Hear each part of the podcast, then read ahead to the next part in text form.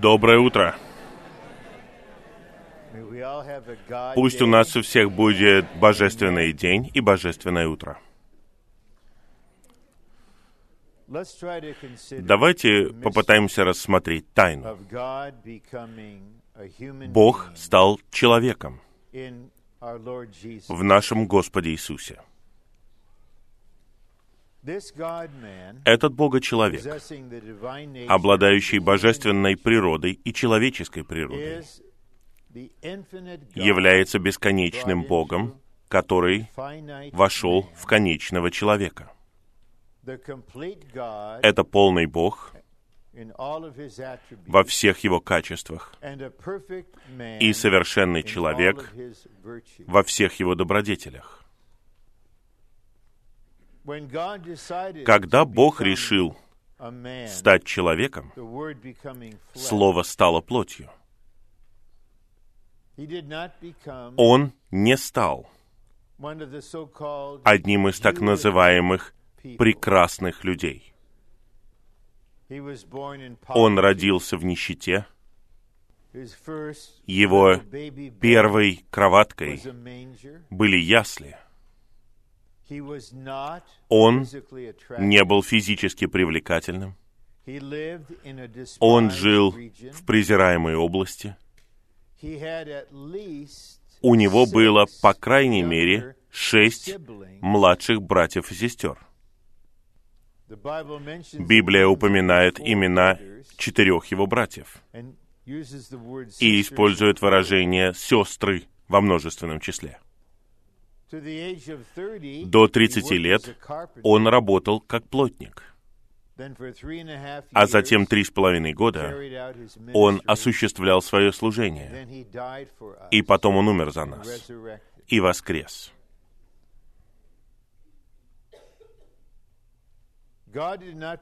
Бог не стал человеком таким образом, чтобы ослепить людей. Не надо думать, что он был чем-либо большим, чем обычный человек. Но, начиная с его матери, она размышляла в своем сердце, что это за человек. Она знала его источник. А как он жил? Богочеловеческой жизнью. И под богочеловеческой жизнью мы имеем в виду кого-то, кто живет в человеческой жизни, но не выражает свое «я» или природную человеческую жизнь, а выражает Бога в человечестве.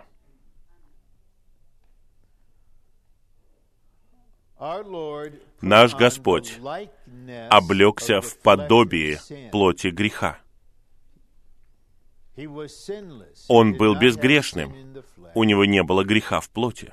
Внешне он был человеком в старом творении. Он жил определенным образом.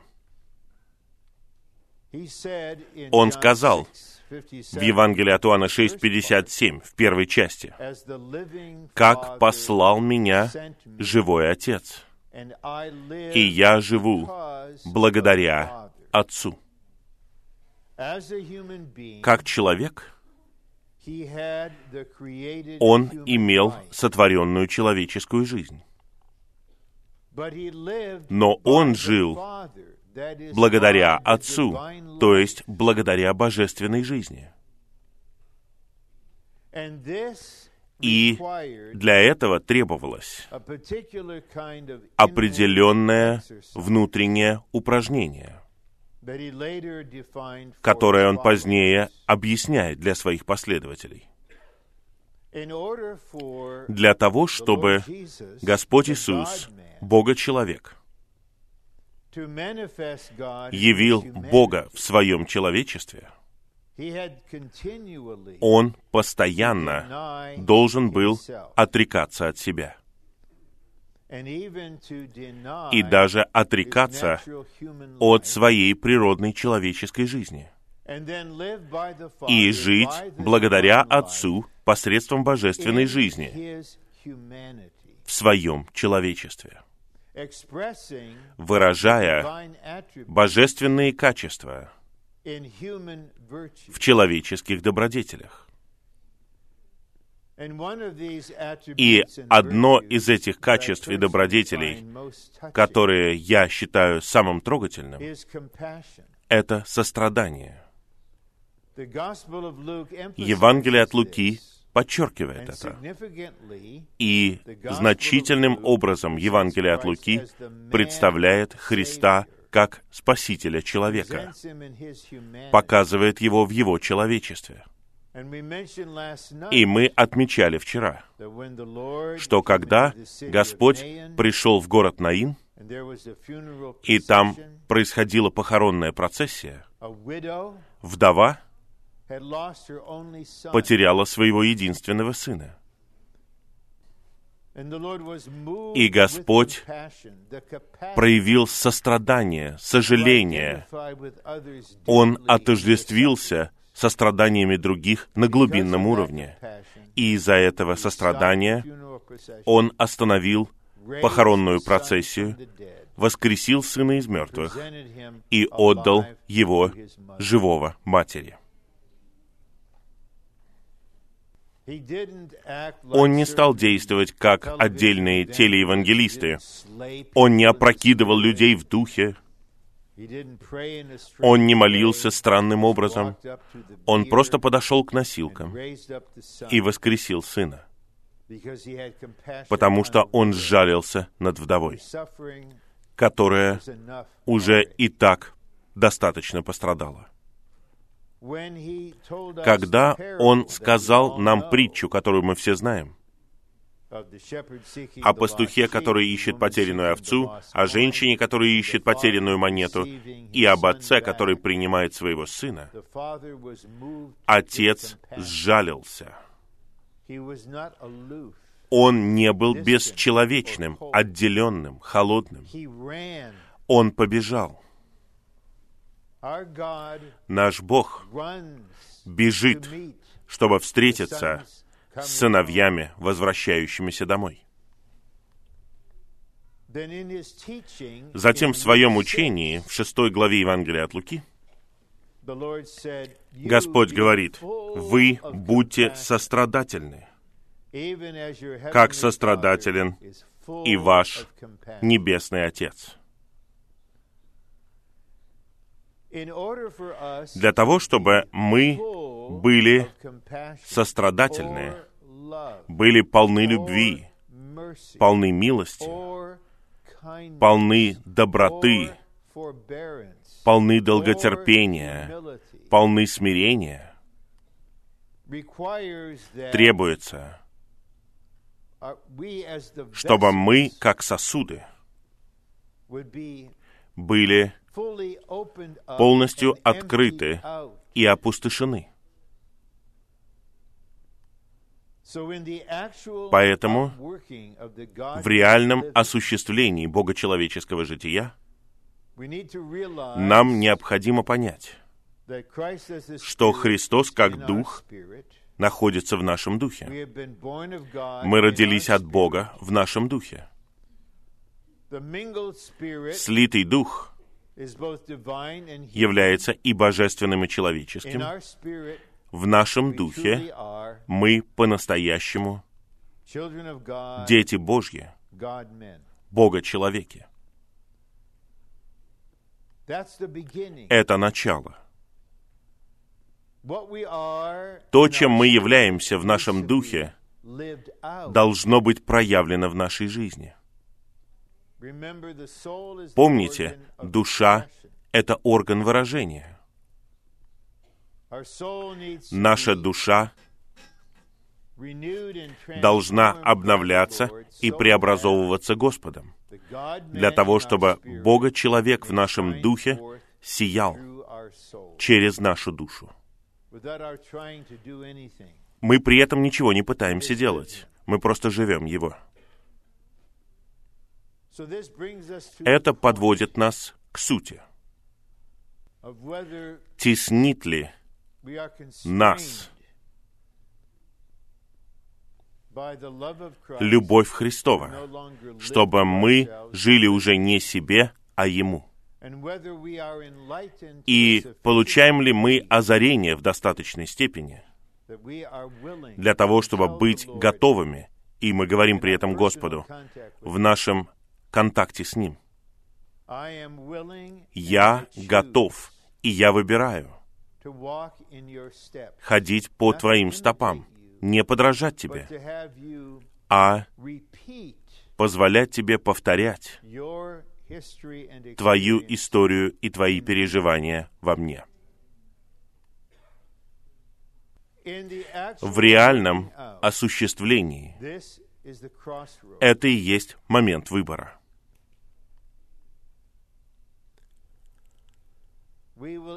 Мы или будем любить Господа прежде всего, или мы будем себя прежде всего.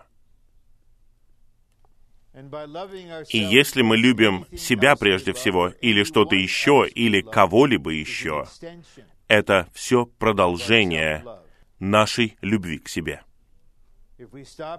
Если мы остановимся на этом, нам конец в течение нашей жизни. Но по мере того, как видение этого замечательного человека расширяется в нас,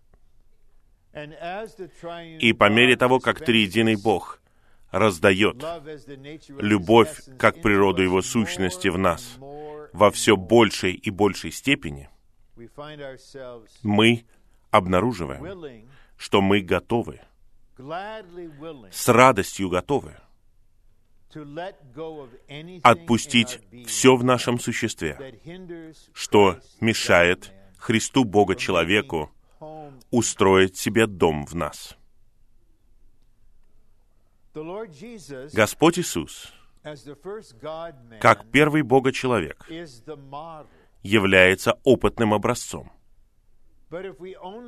Но если у нас есть только лишь опытный образец, то мы, наверное, на какое-то время сможем представить Господу какое-то обоснование. Оно не сработает, конечно, но нам может показаться, что оно сработает.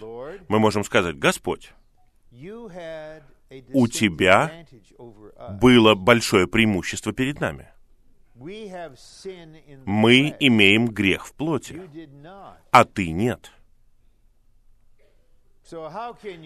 Как ты можешь просить нас, которые являются плотью греха, стать твоим воспроизведением? Наш Бог мудр. Поэтому Он избрал одного сверхрелигиозного человека, который был настолько един с Божьим врагом, что он дышал убийством против нас. У нас есть противники, да, но они посредственные по сравнению с Савлом Тарсянином. Они, собственно, не дышат убийством. Итак, Павел говорит в 1 Тимофею 1.16, что Господь смиловался надо мной, чтобы сделать меня образцом для всех, кто поверит. Павел считал себя величайшим грешником — и мы вынуждены согласиться. Мы грешники второго сорта по сравнению с ним. Он разрушал самое драгоценное для Бога.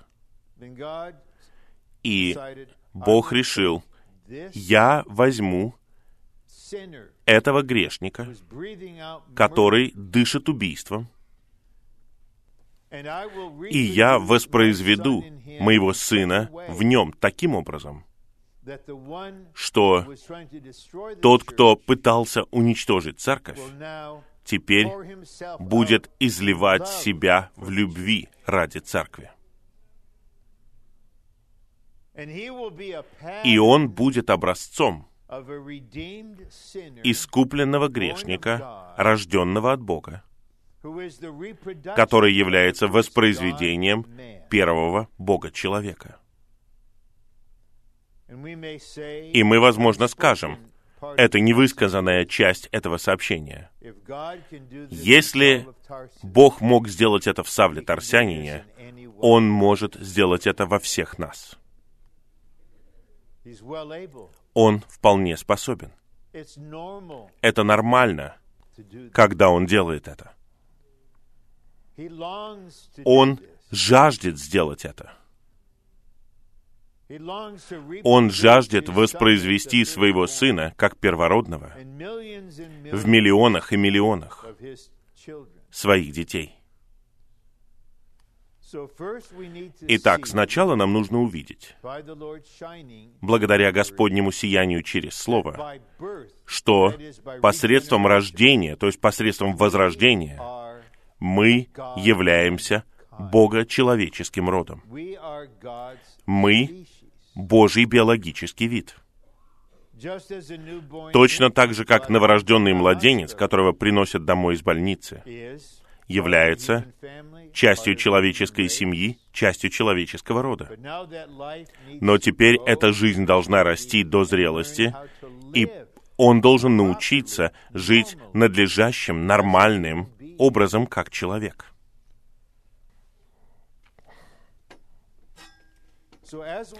Итак, по мере того, как мы движемся вперед, в нашем рассуждении на этой неделе, мы начали с того, что увидели, что мы Бога-человеки. И вскоре мы посмотрим на вторую главу, часть которой мы прочитали, и посмотрим, на что это похоже, когда это проявляется в жизни постоянно у любого верующего спустя какое-то время. Как это узнать? Неужели кто-то придет со светящимся нимбом на голове и скажет «Я Бога-человек»? Неужели он будет говорить странным образом? Неужели он будет одет каким-то особым образом? Нет. Он будет очень человечным. Вот парадокс. Я вынужден использовать это слово. И, на первый взгляд, противоречие. Вот что происходит. Чем больше мы становимся Богом по жизни и по природе, но, разумеется, не в божестве, тем больше это происходит тем более человечными мы становимся. Иисусно человечными. По-драгоценному человечными. Доступно человечными. И затем комбинация божественных качеств и человеческих добродетелей производит выражение Бога-человека. Итак, как люди, мы должны выражать такую мысль, такое чувство. И естественным образом вы так и делаете. Но через эту добродетель также выражается божественное качество — Я получил недавно электронное письмо от драгоценного брата, который подчеркивает любовь. И я отметил ему, что мы должны различать между любовью и любовью.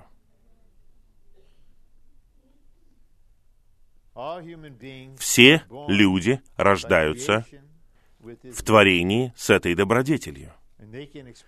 И они могут выражать любовь каким-то образом. Но Бога-человек в своем учении дал нам прямое слово. Он сказал, если кто-нибудь любит отца или мать, сына или дочь, больше, чем меня, он недостоин меня. Благодаря этому слову Господь касается нашей природной привязанности, природной любви, чтобы триединый Бог любви мог втекать в нас и выражать божественное качество любви через нашу человеческую добродетель любви. Поэтому мы должны быть осторожны. Когда мы говорим о любви, мы можем возбуждать природную любовь, которая станет растлевающей закваской в церкви.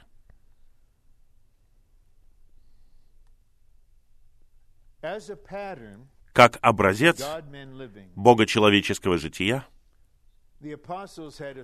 апостол имел отличительную характеристику, и мы постепенно движемся к этому. На самом деле, это потрясает вас, когда вы видите это, когда вы встречаетесь с этим в человеке. И я хочу рассказать вам сначала эту историю. Это не новая история для многих из вас, но для меня она всегда новая. Мое внутреннее переживание, когда я впервые увидел говорение брата Ли, я говорю «увидел». Разумеется, я при этом услышал его. Я был в церковной жизни где-то шесть месяцев. Он только что вернулся с Тайваня. И в день Господень утром он служил. Тогда впервые я увидел его. И я был потрясен. Я был поражен. И во мне звучали два слова. Никакого «я». Никакого «я». Я был молодым в жизни, я не знал, что такое «я», я не знал, как работать над ним, но дух внутри знал. Потому что в моем прошлом проповедь была возможность проявить свое «я». Господь Иисус учил нас, кто говорит от себя, ищет своей собственной славы. И я никогда этого раньше не видел. И вот естественным образом у меня появилось глубокое уважение к этому человеку. И даже более, чем уважение, появилось стремление с молитвой и решение. Появилось осознание.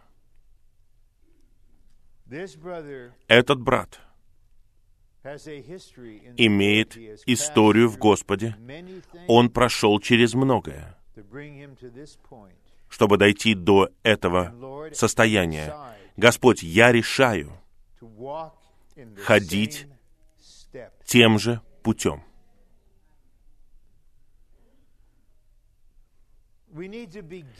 Нам нужно начать, можно сказать, с восторга, с озарения, откровения и радостного осознания и провозглашения. Мы Бога-человеки. Мы должны хвалить Господа за это. Я был так рад за говорение вчера, за подтверждение моего слова. Но это на самом деле необходимо являть в жизни. Поэтому то, чем мы являемся в нашем возрожденном духе, будет во все большей степени выражаться через нашу душу, во всех аспектах нашей человеческой жизни. И Павел, как образец, а также апостол Иоанн, имели особую отличительную черту. А именно, они не любили свою душу жизнь, а отрекались от своего «я» и терпели утрату души жизни, чтобы всеобъемлющий Христос мог жить в них. И наряду с этим апостол Иоанн говорит удивительные слова. Мы все знаем его чудесное слово в Евангелии от Иоанна 3,16. Но сегодня я хотел бы, чтобы мы обратили внимание на его слово в первом Иоанна 3,16. «Из того мы знаем любовь, что Он за нас свою жизнь положил. И мы должны за братьев жизнь полагать. И греческое слово, переведенное как «жизнь», это психе, душа, жизнь. Откуда мы узнаем любовь? Откуда мы узнаем, что это любовь в Господе Иисусе. Откуда мы знаем, что Он любит нас? Потому что Он положил свою жизнь за нас. Разве Господь не сказал, нет большей любви, чем если бы кто-то положил свою жизнь, Он сказал, за своих друзей. И когда эта личность первый Бога-человек, воспроизводится в нас и живет в нас, его история становится нашим переживанием. И его переживания становятся нашей историей. И в итоге Иоанн мог сказать, мы все должны полагать свою жизнь за братьев. Я отмечаю это, потому что мы вот-вот коснемся первого Фессалоникийцам второй главы, где мы видим это в действии. И нам нужно увидеть глубины этого повествования для того, чтобы Павел стал таким человеком и жил такой жизнью, повсюду, всегда. Он должен был иметь историю. До того, как его служение было проявлено, он должен был научиться драгоценности, превосходной драгоценности всеобъемлющего Христа, его превосходной притягательности – он научился находить отраду в нем, быть единым с ним, любить его, принимать его как свою личность, принимать его как свою жизнь. И он научился этому в контексте церковной жизни. Не в Иерусалиме, где культура однородная, а в Антиохии, в многокультурной и межрасовой ситуации. Он позволил всем аспектам его существа быть затронутым. И тогда он смог начать свое служение и отправиться в чужую культуру и любить этих людей. И в большой борьбе возвещать им благовестие Божье и лелеять их любить их, способствовать их росту, пасти их. Дух в тех стихах, которые мы читали, 1 Фессалоникийцам, 2 глава стихи с 1 по 12, очень нежный, очень драгоценный. И человек не может подделать надлежащий дух. Можно попытаться в душе действовать определенным образом. Но то, чем мы являемся на самом деле, зависит от того, какой у нас есть дух. И мне нужно дать ему определение, если вы не знакомы с этим термином. У нас у всех есть сотворенный человеческий дух. Все верующие рождены от Бога в своем духе, а теперь наш дух есть жизнь. Мы соединены с Господом как один дух, но дух должен проистекать через душу. Когда дух проистекает через разум, чувство и волю, его выражение испытает на себе воздействие того, что у нас в разуме, чувствах и воле. Например, если кто-то высокомерен и напыщен, как какие-то определенные политики, у них будет надменный дух. У одного драгоценного брата, которого я знаю, показной дух. Когда он упражняет свой дух, это всегда происходит со стремлением произвести впечатление на других. Он даже этого не понимает. Но когда у вас есть дух, который является чистым, нежным, мягким, любящим, но при этом твердым, как тверд отец, но не жестоким, справедливым, но не слишком строгим. Для этого требуется тщательная работа над внутренним существом человека. Поэтому, когда мы видим Павла в этих стихах, мы рассматриваем этот план и многие стихи. Мы коснемся человечества Иисуса в этом человеке.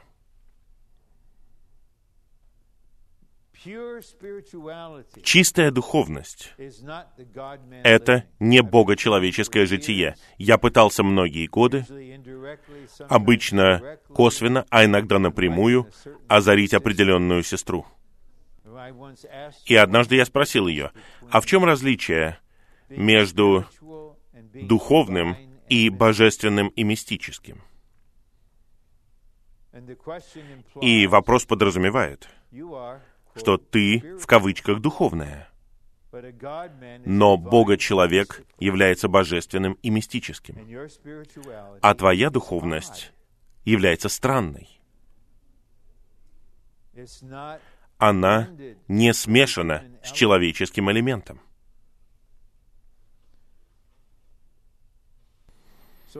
Поэтому, когда среди вас присутствует Бога-человек, среди вас живет Бога-человек,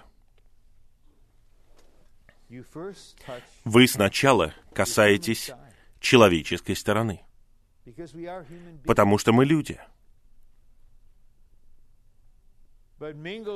Но с этим человечеством слит, смешан с ним и выражается через него Бог — Бог проистекает. Но проистекающий Бог выражается через кого-то, кто является Иисусно человечным. И именно человечество подвергается нападкам врага. Он не может коснуться Бога. Но если он может разрушить человечество, тогда выражение не будет, может быть, даже в течение всей жизни этого человека. Поэтому Павел стал воспроизведением первого Бога человека как образец. И затем он стал образцом для всех, кто поверит. Поэтому мы так благодарны за повествование в деяниях. Павел смог сказать в конце, «Один Лука со мной». Я верю, что Лука был довольно богатым врачом, потому что в своем Евангелии он много говорит о деньгах. И он не мог бы написать этого, если бы он не был избавлен от этого. И он путешествовал с Павлом как соработник и заботился о его здоровье. И он описывает, как Павел жил в Деяниях 27 и 28 главах. Двухнедельный тайфун. Можете себе представить такое? Вас бросает волнами две недели в Адриатическом море, которое является частью Средиземного моря. И Павел узник там. Но когда вы читаете Деяние 27 главы, вы понимаете, что главный там не сотник, а Бога-человек. И он встает на палубе и говорит, мужи, Бог, которому я служу, послал своего ангела, чтобы он заверил меня, что я должен попасть в Рим, и я туда попаду. И он дал мне все души на корабле. А теперь мы потеряем корабль. Но мы не умрем. И потом он говорит, ободритесь. Нам не нравится, когда люди говорят нам «ободритесь». Мы хотим жалости, сострадания. И вот он продолжает. Прошло много времени с тех пор, как вы что-то ели. Вам нужно что-то поесть. И он берет хлеб и благословляет его и начинает есть. И они все ободряются посреди этой бури. Они начинают все выбрасывать за борт. Но Павлу ясно, что они потеряют корабль. Кто-то пытается убежать, они притворяются, что они там что-то проверяют, а Павел говорит, если они сядут в эту лодку, мы погибнем. Отпустите эту лодку. И его слушаются. И вот так и происходит. Корабль натыкается на сушу. Кто может плыть, плывет. Кто не может, Павел говорит, цепляйтесь за какие-то обломки корабля и доплывайте. Они доплывают до берега. Вот они все промокли до нитки. Они замерзли. И что делает Павел? Он собирает хворост для огня, как все остальные. Он не сидит на пне и говорит, «Я здесь главный». И тут змея впивается ему в руку. И туземцы смотрят на него и говорят, ага, вот убийца, а теперь судьба поквитается с ним. Они ожидают, что он упадет и умрет, а он стряхивает змею без какого-либо выражения. Он не распухает, не падает в обморок, и они меняют свое мнение. Они говорят, он Бог. Но, знаете, эгоистичные люди, они бы бросили вызов этим туземцам и сказали, как вы меня раньше называли? Хочешь повторить еще раз? Попробуешь, да? Ну давай, давай, скажи еще раз. Не надо бояться, давай, сейчас решим этот вопрос раз и навсегда. А Лука записывает все это. И мы ценим эту историю. Но мы не видим большого значения, пока мы не прочитаем примечание. Деяние 28 глава. И автор, наш драгоценный брат Ли, говорит, это был Иисус, который снова жил. Иисус снова жил. Иисус собирал хворост. Иисус говорил «ободритесь». Иисус не оказался под влиянием последнего опроса общественного мнения в газете USA Today. Вот образец. Сам Павел постоянно болеет. Ему оказывают гостеприимство, и отец хозяина болен дизентерией, он возлагает на него руки и исцеляет его. И многие больные приходят, и он исцеляет их. И затем, когда они отправляются дальше в путешествие, люди так затронуты их человечеством, что приносят ему много еды. Вы разве не благодарны? Что у нас есть Павел как образец. Величайший грешник. Но это происходит не магическим образом. Есть два основных аспекта. Первый — это все возрастающее восхищение и любовь к нашему драгоценному, всеобъемлющему Христу. И в качестве побочного продукта этого свет сияет, и теперь мы знаем, что такое плоть, что такое наше «я», что такое природная жизнь. И мы можем сказать, Господь, я готов, и я делаю этот выбор. Следовать за тобой любой ценой. Ты сказал, если кто-нибудь хочет последовать за мной, пусть он отречется от себя, возьмет свой крест и следует за мной. Если ты спасаешь свою душу жизнь, то есть если ты не хочешь страдать ради Господа сегодня, ты потеряешь ее, когда Господь вернется, и упустишь царство. Если ты готов потерять свою душу жизнь ради Господа, тогда ты войдешь в радость Господа, когда Он вернется. Поэтому нам необходимо стать трезвыми и ясномыслящими, однако горящими в духе, и увидеть, что в сердце у Отца. А врагу он хочет сказать вот что. Посмотри. Посмотри по всей земле. Ты видишь, что вижу я на юго-востоке? Я скажу тебе, что я вижу враг я вижу моего сына, который воспроизведен в сотнях верующих, всех возрастов. Есть Бога-человеки-подростки, Бога-человеки молодые люди, Бога-человеки среднего возраста. Некоторые из нас становятся древними Бога-человеками. Хорошо. Я хочу, чтобы Бог мог сказать такое. Я думаю, что если бы он мог сказать такое об Иове, каким бы счастливым он был. Но это то, что на самом деле должно еще осуществиться. И для того, чтобы это было осуществлено в вас,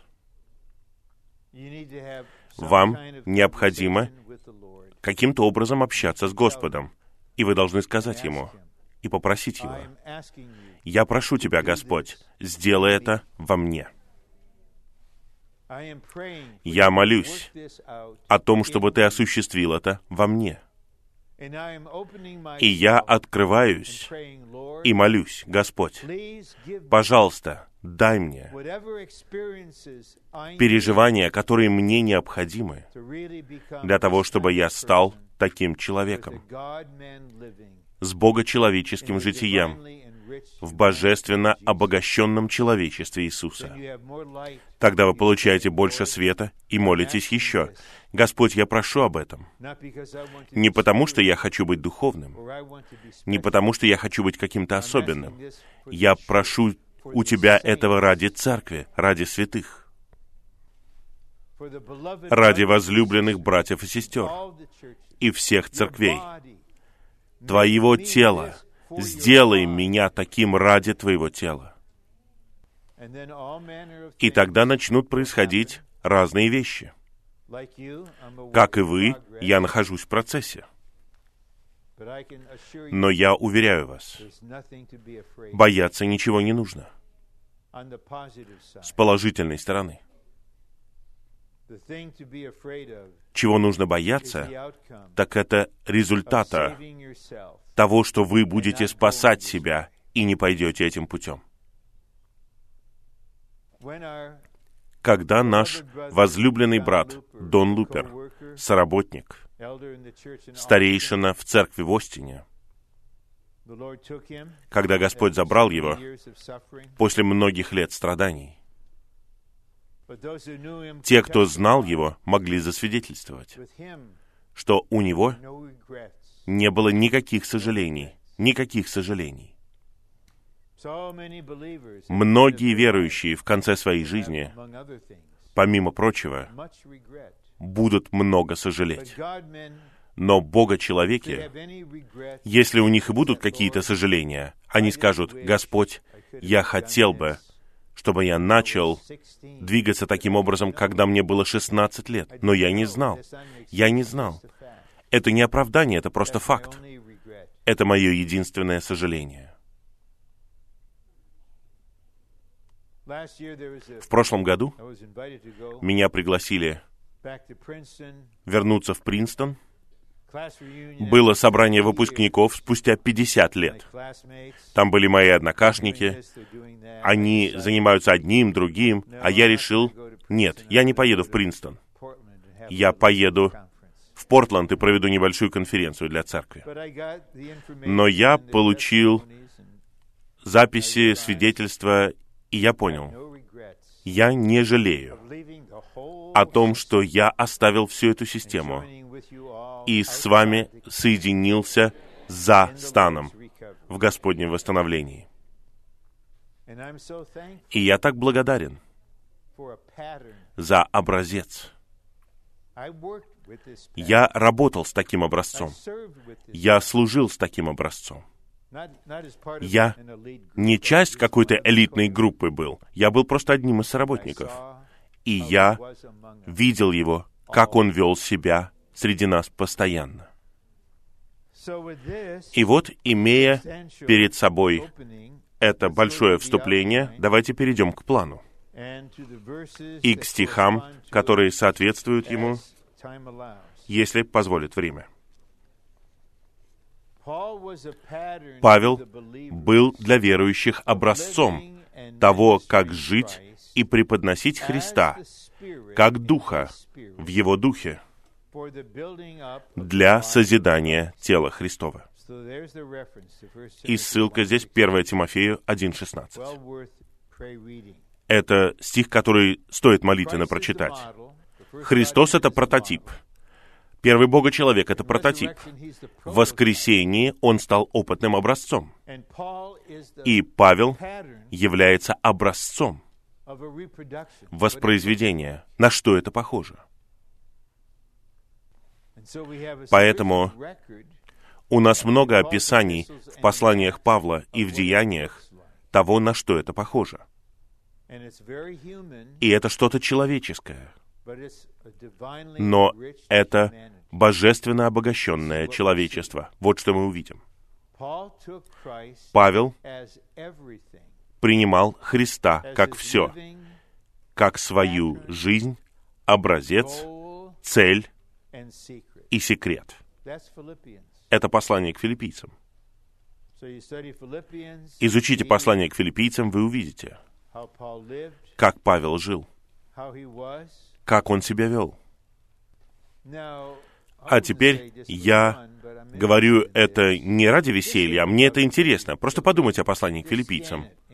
Просто вспомните его. Когда Павел писал послание к филиппийцам, был ли он радостным или опечаленным? Ну, вы должны сказать, что он радовался, потому что он говорит, я радуюсь, я снова говорю вам, радуйтесь, я радуюсь в Господе. Но, когда речь зашла об Эпофродите, он сказал, вы слышали, что Эпофродит заболел, и его болезнь была к смерти. Но Господь смиловался над ним и надо мной, чтобы у меня было меньше печали. Или на самом деле, в этом стихе говорится, чтобы у меня не было печали на печаль. И потом Павел говорит, «Я послал его к вам, чтобы я был менее печален». Почему я говорю об этом? По сути, в своей сути, богочеловеческое житие очень простое. Мы один дух с Господом, мы позволяем Ему жить в нас, мы отрекаемся от своего «я», мы упражняем дух, а с другой стороны, мы сложные, и человеческая жизнь сложная. Поэтому на одном уровне Павел опечален. Разве он может, как человек, не печалиться? Но на более глубоком уровне, в то же самое время, он радуется в Господе. Я верю, многие из вас могут засвидетельствовать об этой тайне.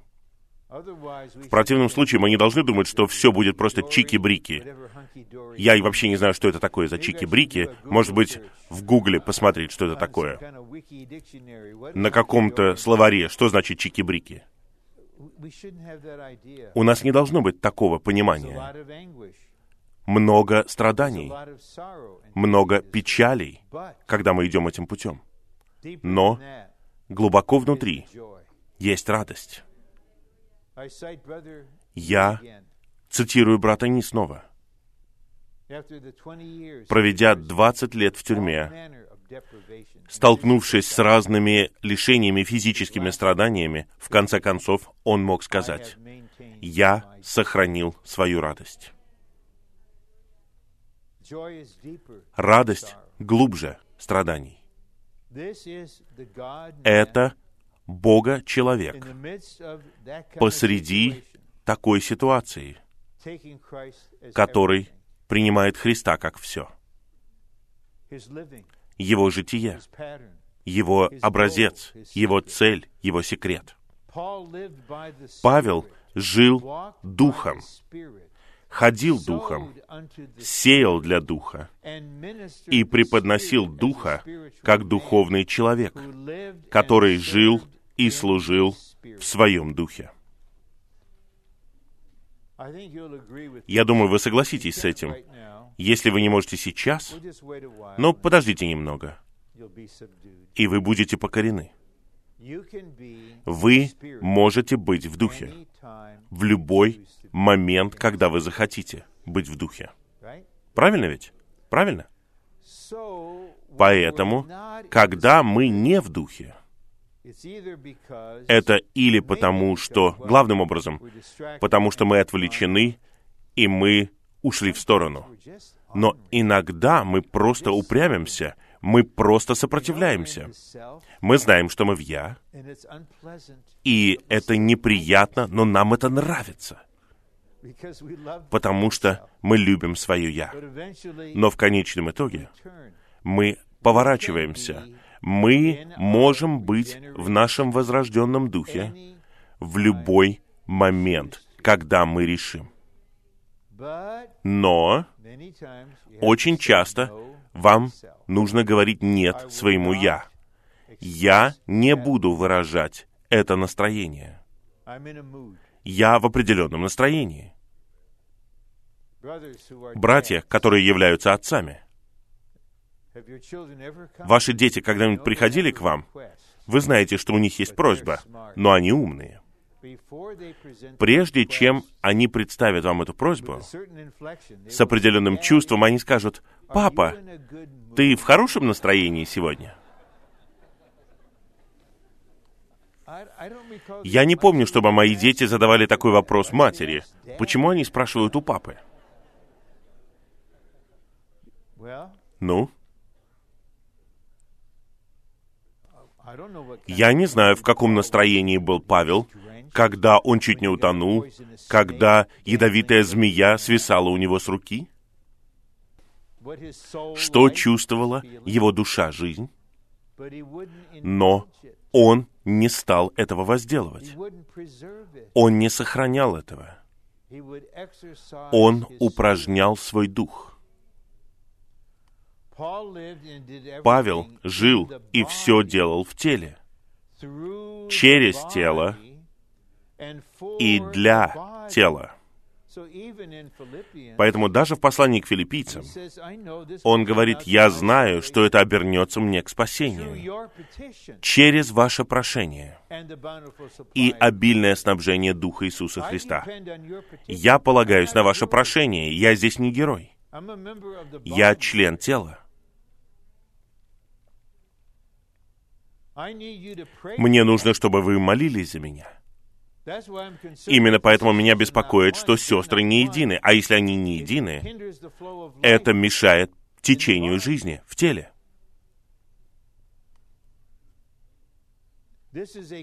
Это важный урок. Бога человеки живут не индивидуалистично, они не живут независимо, они живут в общении тела, они все делают в теле. Через тело и для тела. А теперь мы посмотрим на подробности во второй главе. Лучший способ пасти людей, лелеять и питать их, это давать им надлежащий образец. Павел кормил своих духовных детей своим собственным житием Христа.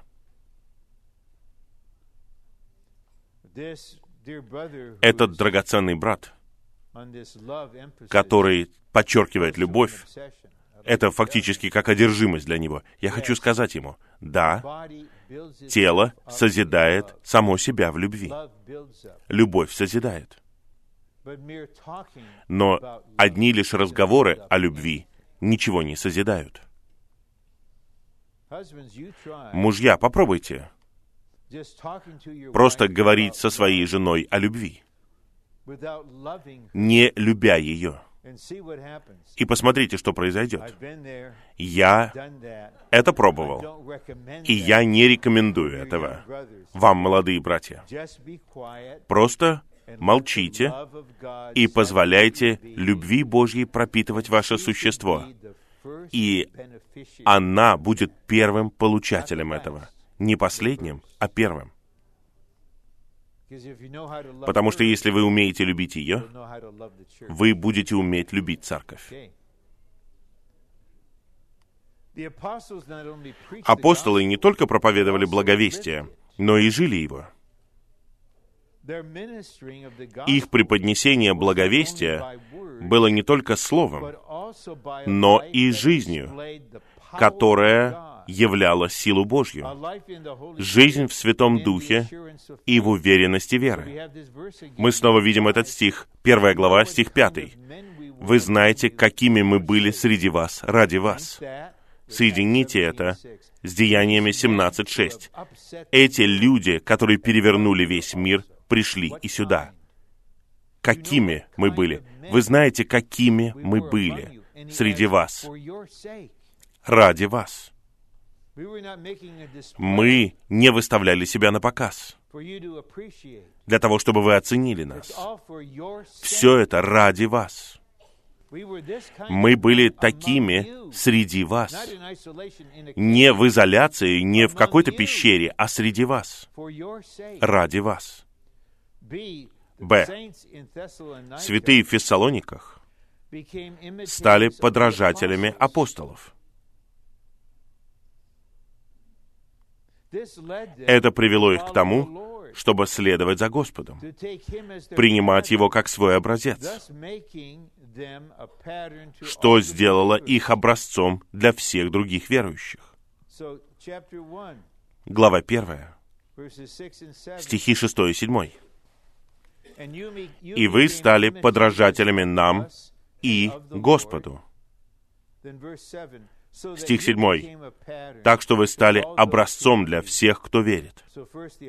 Итак, сначала апостолы — это образец. Они такие люди. Среди них, ради них. Этот образец воспроизводится в этих верующих, и они становятся образцом для других. Вот что Господь хочет увидеть среди нас. Именно так восстановление должно двигаться вперед.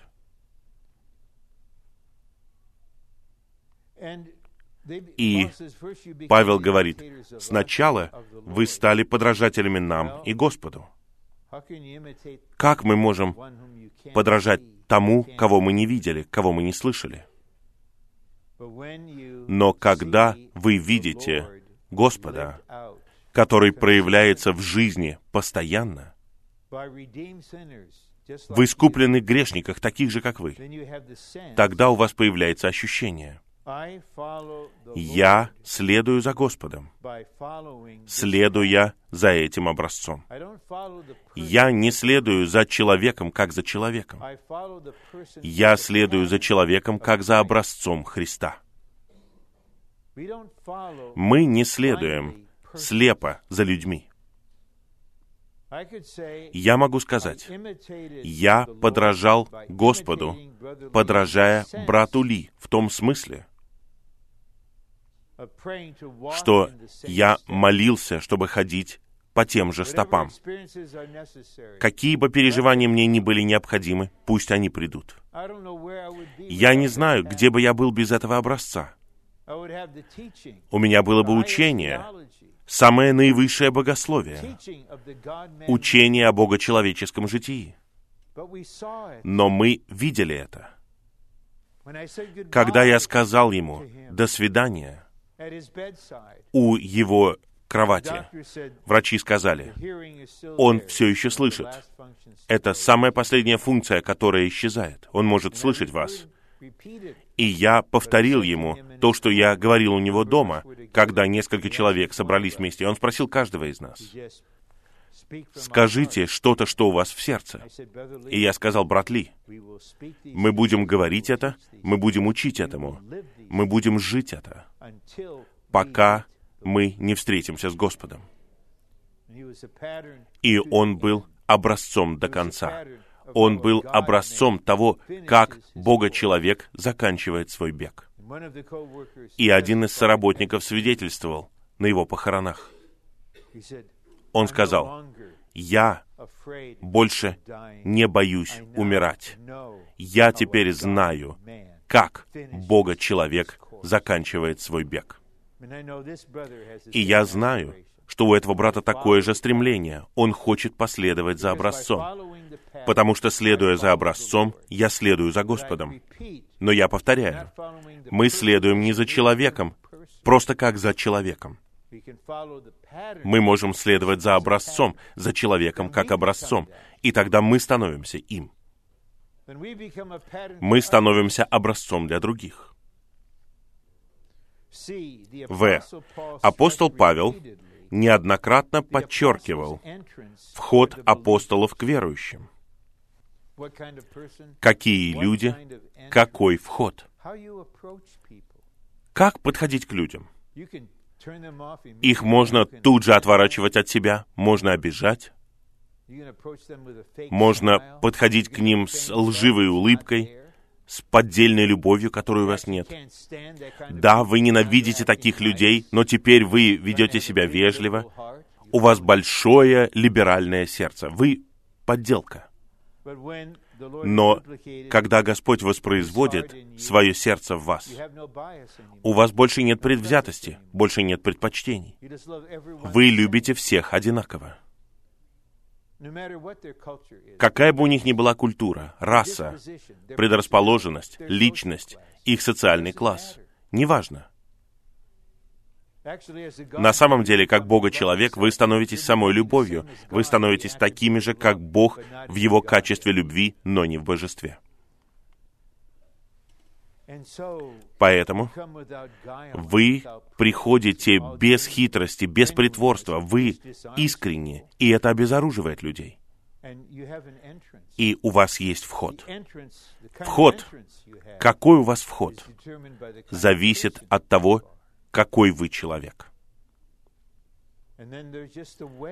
И путь, как вести себя среди них, это показывает, что их образ жизни играл большую роль в переливании благовестия в новообращенных. А теперь мы видим некоторые подробности. Стих второй. Я снова прочитаю его. Напротив, пострадав прежде и подвергшись надругательству, как вы и знаете в Филиппах, мы имели смелость в нашем Боге говорить вам благовестие Божье в большой борьбе. Как бы большинство из нас чувствовали себя? Вот вы поехали в апостольское путешествие, и вы приехали в римскую колонию, и вы римский гражданин, вы в Филиппах, и в конечном итоге вас арестовывают, избивают до крови палками и бросают в тюрьму. Я думаю, некоторые из нас начали бы думать, ну, наверное, Бога вообще нет. Что это такое? Павел и Сила молились и пели гимны хвалы. Именно поэтому я однажды сказал брату Дику Тейлору, Дик, если меня когда-нибудь посадят в тюрьму ради благовестия, я хочу, чтобы ты со мной сидел в одной камере. Ты будешь помогать мне петь. Ты нужен мне, чтобы поддерживать меня. Ты будешь помогать мне петь. Я говорю серьезно. И узники слушают их пение. Я не знаю, в какой тональности они пели. Я не знаю, была у них гармония или нет. Они просто пели, они хвалили, и произошло землетрясение. Тюремщик напуган, он хочет убить себя, потому что он думает, что все узники разбежались, и Павел говорит ему, не наноси себе вреда, мы все здесь. И он говорит, что мне нужно сделать, чтобы спастись? Поверь в Господа Иисуса Христа, и ты будешь спасен. И тогда он отвел их в свой дом, омыл их раны, дал им поесть, он был так рад, и весь его дом уверовал и крестился. И тогда вы узники, они снова вернулись в тюрьму. Да-да-да, ничего страшного. Пошли нас назад в тюрьму, мы должны быть там. Мы не хотим, чтобы у тебя были проблемы. Ты исполняй свою работу, возвращай нас в камеру. На следующее утро при этом не думайте, что Бога человеки — это слабые люди, которыми можно помыкать, они все стерпят. Нет. На следующий день приходят чиновники и говорят, хорошо, можете уходить. Павел говорит, секундочку, секундочку. Не все так просто. Мы римляне. Вы избили нас и бросили в тюрьму ни за что, а мы римские граждане. И вы хотите, чтобы мы ушли? Пусть они придут сюда и выведут нас из тюрьмы. Представляете? Это не я. Это сильная часть Бога человека. Не надо нами манипулировать. О, жалко, у нас нету видео этого. Мне хотелось бы увидеть это. Вот приходят все эти высокопоставленные чиновники, освобождают их от уз и выводят их из города. Это воздействие Бога человеков. С одной стороны, почитайте первое послание Коринфянам 4 главу. Бога человеки, особенно когда они служители, они готовы, и они переживают отвержение в высшей степени. Брат Ли однажды сказал мне лицом к лицу, что люди выбрасывают на нас все отбросы — с нами делают всякие ужасные вещи, говоря образно. Бога человеки могут это вынести. Но иногда мы говорим, секундочку, мы римляне, и вы должны обращаться с нами правильно. Вы должны обращаться с нами уважительно. И они пришли и вывели их. И что говорит Павел? «О, мне нужен отпуск. Мне нужно отдохнуть. Может быть, я поеду на один из греческих островов. Там у кого-то хороший дом, наверное, есть». Нет, они тут же идут в Фессалоники. И там больше противостояния, больше борьбы. Они благовествуют, благовестие Божье там. Апостолы боролись и говорили благовестие фессалоникийцам в смелости Божьей. Бывает время, когда нам это необходимо в благовестии. Нам нужно быть бесстрашными. Смелость Божья во всей смелости. Нет, нас не запугает враг. Нет, мы не пойдем домой, как Иоанн Марк вернулся к своей маме. Мы будем двигаться вперед. Фессалоники — Люди, которые перевернули весь мир, пришли и сюда. Нам конец. Бога-человеки пришли сюда. Это сотрясает врага. Почему в Эфесе возник бунт? Для него не было причин. Это показывает, что он от врага. Он увидел воздействие служения Павла в Эфесе в итоге сила тьмы была поколеблена.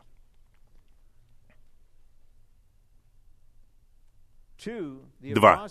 Апостолы были свободны от обмана, нечистоты и коварства. Я хотел бы прочитать еще раз этот стих. «Ибо наше увещевание не из обмана, и не из нечистоты, и не в коварстве, оно чистое. И одна из черт начатков победителей в Откровении в 14 главе, то, что в их устах не было найдено коварство. Что произойдет в этой стране на выборах в 2016 году, если каждый кандидат говорил бы истину без коварства, постоянно? Я хотел бы, чтобы какой-то человек сказал мне истину об одной вещи, хотя бы об одной вещи. Где вы были и что вы делали, когда наших людей убивали в Бенгазе? Просто скажите нам без коварства. Просто посмотрите мне в глаза и скажите мне без коварства. Я просто привожу иллюстрацию, я не политикой занимаюсь. Все одинаковые в политике. Просто посмотрите мне в глаза и скажите, Рон Кенгас, если ты хочешь сохранить своего врача, можешь сохранить своего врача. Если ты хочешь сохранить свою больницу, можешь сохранить свою больницу. Тогда все развалится. Вся политическая система развалится. Поэтому говорение должно быть без какого-либо обмана. Я лично не согласен с тем, что мы притворяемся чем-либо, когда мы благовествуем. Вот как мы молимся. Это вот Библия, которую мы используем. Это служение, за которым мы следуем. Вот чем мы являемся. Мы не будем это вам навязывать, но это вот то, чем мы являемся. И мы не притворяемся чем-то еще, чтобы вы полюбили нас. Никакого обмана, никакой нечистоты, никаких нечистых мотивов и никакого коварства. Три. Апостолы сначала были испытаны и одобрены Богом а затем Он доверил им благовестие. Здесь я остановлюсь и прочитаю стих, очень драгоценный стих. «А как мы одобрены Богом, чтобы нам было доверено благовестие, так мы и говорим, не как бы людям угождая, а Богу, который проверяет наши сердца». Во-первых, мы одобрены Богом. Именно так Господь Иисус начал свое служение. Отец одобрил. Потом он победил сатану. И, имея это в качестве поддержки, он начал свое открытое служение. Он был одобрен Богом. Мне интересно, что бы произошло завтра утром по всем Соединенным Штатам, если бы каждый проповедник, служитель, священник, пастор, учитель Библии, все, кто не одобрен Богом, больше не говорили завтра, что бы произошло? Одобрен Богом. Богом. Бога-человеки одобрены Богом. Они живут под непосредственным правлением Бога. У них есть ощущение, что Бог принимает их, Бог поддерживает их, Бог защищает их. Поэтому им доверено благовестие. И поэтому мы говорим не как бы людям угождая. В служении мы не можем угождать людям, мы не боимся людей, мы не угождаем людям, мы угождаем Богу, который проверяет наши сердца. Итак, Бога-человеки должны жить такой личной жизнью перед Господом. Господь, я открываю свое сердце для Тебя. Я не ищу славы от людей, я не ищу одобрения, я не хочу ничего от них. Я ничего не желаю. Я просто хочу, чтобы ты был доволен. Я хочу, чтобы ты был удовлетворен. Я хочу, чтобы ты исследовал мое сердце, даже сейчас. Я даже не полагаюсь на свое собственное исследование. Ты исследуй наши сердца. И в оставшейся части этого пункта говорится, следовательно, их говорение, благовествование было не от них самих, чтобы угодить людям, а от Бога, чтобы угодить Ему. В этом вопросе я продолжаю уважать нашего брата Билли Грэмма. Свет, который он, скорее всего, получил, ограничен, но когда он благовествует, это что-то чистое, и он верен, чтобы угождать Богу. Я уважаю это. Любой служитель Господа, который является таким, Бог проверяет, исследует и испытывает их сердца постоянно. И поскольку мы в процессе, мы соглашаемся с Господом, когда Он говорит. Вот это слово, которое ты сказал, ты не должен был его говорить. Это было из твоего «я». Да, Господь, я согласен. Это было из моего «я». Слово, которое ты сказал своей жене, правильное, но она отреагировала на твой тон. Я знаю, она всегда придирается к моему тону. Но я более придирчив, чем твоя жена. Почему у тебя был такой тон? Потому что в тебе есть вот это чувство. Мне нужно коснуться его. Хорошо.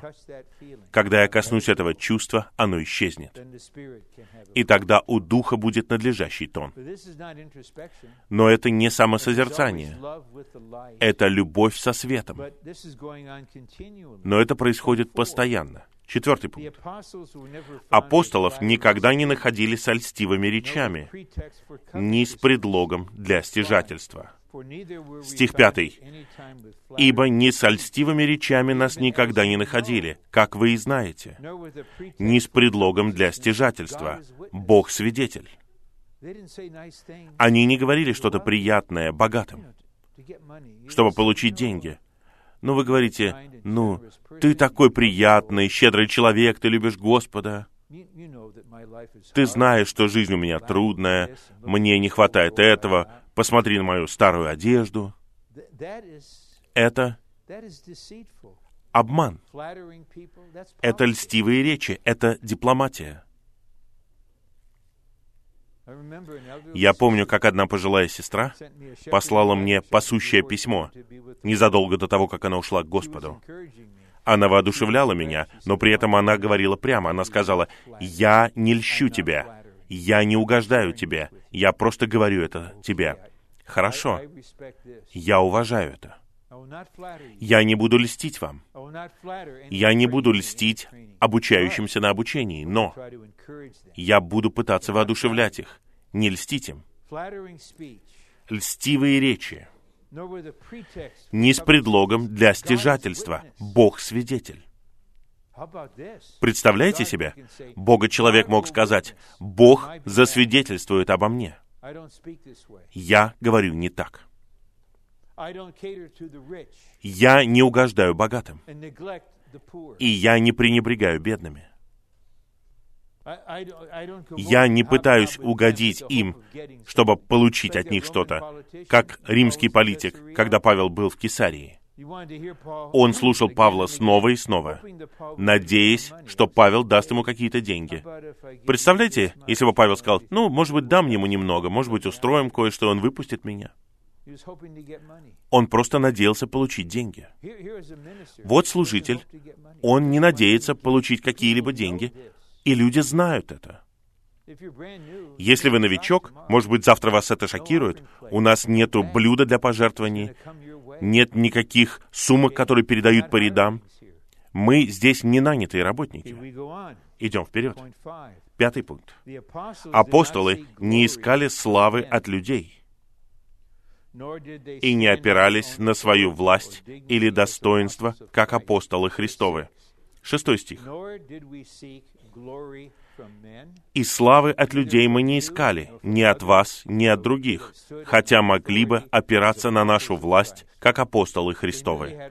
Они знали, что у них есть власть, но они не использовали ее. Они не искали славы. Шестое. Апостолы лелеяли верующих, и их влекло к верующим, как кормящая мать лелеяла бы собственных детей, и ее влекло бы к ним. Он говорит в седьмом стихе, «Напротив, мы были мягкими среди вас, как кормящая мать лелеяла бы собственных детей». Представляете? Вы можете сказать, настоящие мужчины, не мягкие. Это что-то женское, лелеять, питать. А я крутой мужик. Ну, да, ты крутой мужик. Ты не Бога-человек. Ты не такой мужественный, как ты думаешь. Настоящие мужчины — это Бога-человеки. И они способны на такое лелеяние и питание. Подпункт А. Лелеять людей значит делать их счастливыми, утешать их, дать им почувствовать, что вы любезны к ним. С вами легко общаться во всем и во всех отношениях. Лелеяние включает питание. Питать людей значит кормить их всеобъемлющим Христом в Его полном служении на трех этапах. Это лелеяние очень важно. Я знаю, во многих браках в жене есть такое глубокое стремление. Я не имею в виду, что мужья не любят своих жен но глубоко внутри. Никаких чувств, никакого лелеяния. И они умирают из-за этого, умирают. И если вы попытаетесь политически проявить любовь, вы купите букет белых роз там или каких-то других роз. Она не хочет получать розы, она не хочет этого. Есть одна сестра, она открыла мне это, она сильно страдает. Она сказала, мой муж ни разу не поцеловал меня с чувством за 10 лет. Ни разу. Что это такое? Как может такой человек лелеять святых? Он даже не может лелеять самого важного человека в своей жизни. Если вы становитесь Бога-человеком, ваша жена становится первым получателем этого. В противном случае, ваша жена, возможно, придет к вам с такой просьбой, если вы активны в церкви. «Дорогой, у меня к тебе одна просьба, чтобы ты заботился обо мне так же, как ты заботишься обо всех остальных». Что вы скажете на это? Не пытайтесь быть такими. Господь такой. Господь чувствует вот так. Седьмое. Апостолы передавали фессалоникийцам не только благовестие Божье, но и свои собственные души они изливают свое существо. Восемь. Апостолы считали себя отцами, увещевающими верующих ходить достойно Бога, иметь хождение, которое позволит им войти в Царство Божье и введет их в славу Божью. Итак, были они отцами или матерями? Да. Да. Итак, Отцы увещевают, воодушевляют и снабжают. Г. Нам необходимо следовать образцу апостолов и уделять больше внимания жизни, нежели работе. Я не думаю, что они посылали такой отчет. Вот наша квота, сегодня столько-то крещений, столько-то человек призвали имя Господа, вот статистика, мы вот-вот достигнем цели продаж. Нет. Они больше заботились о жизни, нежели о работе. Они рождали детей. Когда у вас рождаются дети, вы теперь изливаете себя на них, и вы заботитесь о них. И, наконец, Павел взращивал веру, любовь и надежду верующих. Итак, взращивать значит быть фактором развития. Взращивать значит воспитывать, кормить, питать или лелеять, культивировать, способствовать росту и развитию.